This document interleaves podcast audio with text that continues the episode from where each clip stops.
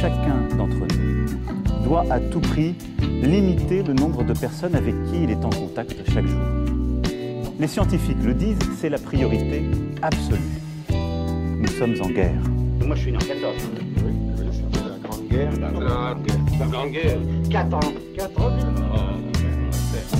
112 euros 86 centimes pour madame. J'ai un peu de baguette, mais j'ai pas trouvé de il n'y a pas de tradition, alors euh, pas de tradition. Quant aux caissières et caissiers de supermarchés, pour beaucoup d'entre nous, ils sont devenus notre seul contact humain extérieur. À tel point qu'on leur dit bonjour et qu'on leur parle. Et 7 et 7, ça fait combien euh, 15. Mais toute notre force 15.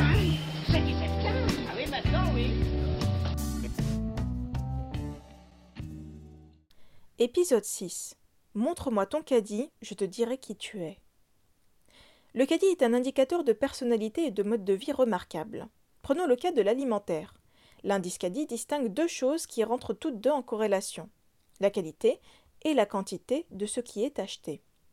Cela s'est surtout confirmé les jours précédant la première allocution du président de la République au sujet du confinement. Nous, hôtes et hôtesses de caisse, n'avions jamais vu de telles scènes en magasin. Pour beaucoup de collègues, un sentiment de consternation nous a envahis. Cherchons à expliquer ce qui s'est passé au regard de l'indice caddie. Bonjour, bonjour. À nous. Je vous laisse avancer Ouais, d'accord. Ça va, vous allez bien? Ça va vous? Bien? Oui, ça va. Ouais Faut tourner. Voilà. Ok. Alors, c'est bien, on a des plantes. Ouais. Alors, on va... Je vous laisse me les passer. Ouais, je vous passe. C'est gentil. Donc, on a des tomates encore. Ouais. C'est très bien. De salade. Non, attends. Donc, combien C'est de, c'est de salade, mais l'autre c'est rouge en fait. D'accord. Attendez, je vous passe. Le prix c'est le même, mais c'est un autre. C'est gentil. Voilà. On a le haricot. Haricots. Ouais. Reprenons. La qualité d'abord. Que l'alimentation soit ta première médecine, disait Hippocrate, il y a déjà bien longtemps. Les fruits et légumes, les produits laitiers, l'eau minérale, par exemple, contribuent au bon fonctionnement de l'organisme. Mens sana in corpore sano. Votre corporé vous en remerciera et votre mens n'en sera que meilleur. À juste titre, la courbe qualitative de l'indice CADI sera plus élevée.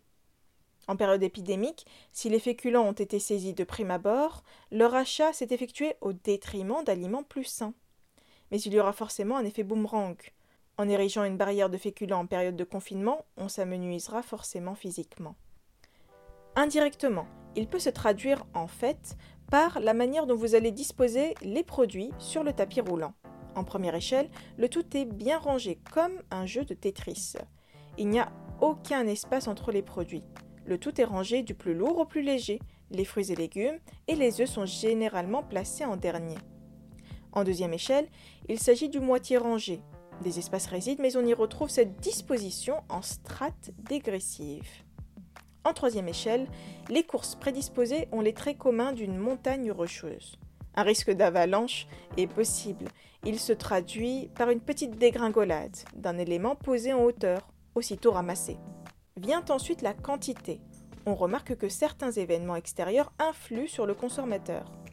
Si les proportions sont toujours plus importantes, elles doivent être ajustement interprétées.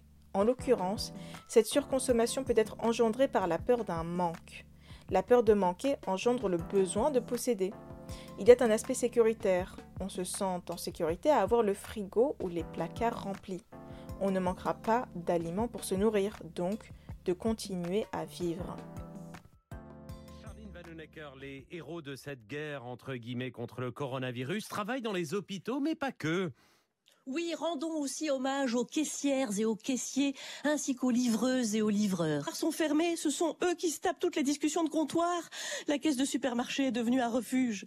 Pendant que certains risquent leur vie en soignant des personnes contaminées, d'autres risquent leur vie en alimentant des personnes confinées. Hein, que ça doit être fatigant de voir les rayons dévalisés tous les jours alors qu'on demande de ne pas céder à la panique. J'ai une pensée pour ces caissières qui voient défiler des centaines de rouleaux de PQ tous les jours. Être aux premières loges de la connerie, si ça c'est pas éligible à la pénibilité. Alors rendons hommage à nos livreurs, livreuses, caissiers, caissières, en espérant qu'un jour ce sera à notre tour de leur rendre la monnaie. Charline Vanhoenacker, merci. Charline Vanhoenacker parlait dans l'un de ses billets de la matinale de France Inter que les caissiers et caissières étaient en première ligne de la connerie. Je ne pense pas que cela soit de la connerie. Ce comportement général traduit une peur de ne pas comprendre et maîtriser ce qui se passe. Dans les faits, s'il y a trop d'un côté de la balance, il y aura moins de l'autre côté. Un trop plein pour l'un signifie un trop moins pour l'autre. Cela en sachant pertinemment que les ressources seront limitées à un moment donné. Remplir trop son caddie s'effectue inévitablement au détriment des autres. Un je m'en foutisme individuel versus un altruisme collectif. C'est ce qui s'est traduit à beaucoup d'endroits par des rayons quasi vides. Dans beaucoup de supermarchés comme le nôtre, nous avons été dans l'obligation de limiter l'achat de certains produits de première nécessité.